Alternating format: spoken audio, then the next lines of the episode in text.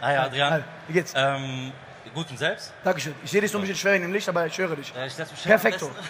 Ey, kommst du bekannt vor? Ich war ja auch bei dir in der Base vor ein paar Monaten. Ah, okay, nice, nice, nice. Deswegen, da, seitdem hat sich halt auf jeden Fall einiges getan. Habe jetzt viele, mehrere Projekte äh, an Land gezogen. Stimmt, du hast Vertrieb gemacht. Ah, Richtig, super, genau. Super, super geil. Und da habe ich jetzt ein kleines Problem und zwar ist jetzt mit den ganzen Projekten, die ich jetzt für die Firmen verwalte, ein kleines Zeitproblem. Das heißt, ich habe das Problem mit dem ganzen Zeitmanagement, wie viel Zeit ich mir für welchen Projekte am meisten nehmen soll oder wie ich diese Zeit halt einfach aufbringen soll, Okay. um halt die ganzen Projekte voranzubringen. Ähm, was sagt dir das Wort Parkinson'sches Gesetz? Nichts. Gar nichts. Parkinson'sches Gesetz, ganz wichtig. Wir Menschen arbeiten immer, es ist jetzt kurz gefasst, beschäftige dich lange mit dem Thema Parkinson's Gesetz.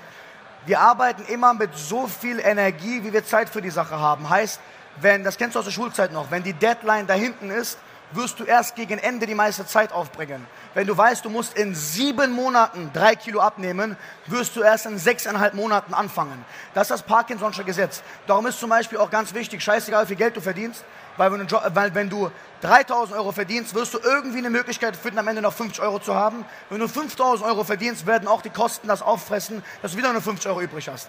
Das ist das Parkinson'sche Gesetz.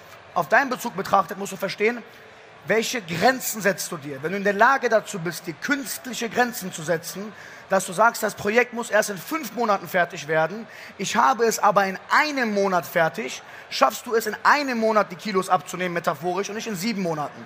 Das ist nur ganz kurz gefasst. Ich würde dir auf jeden Fall empfehlen, Parkinson's Gesetz lernen und dann gucken, mit welchen Fristen du arbeitest.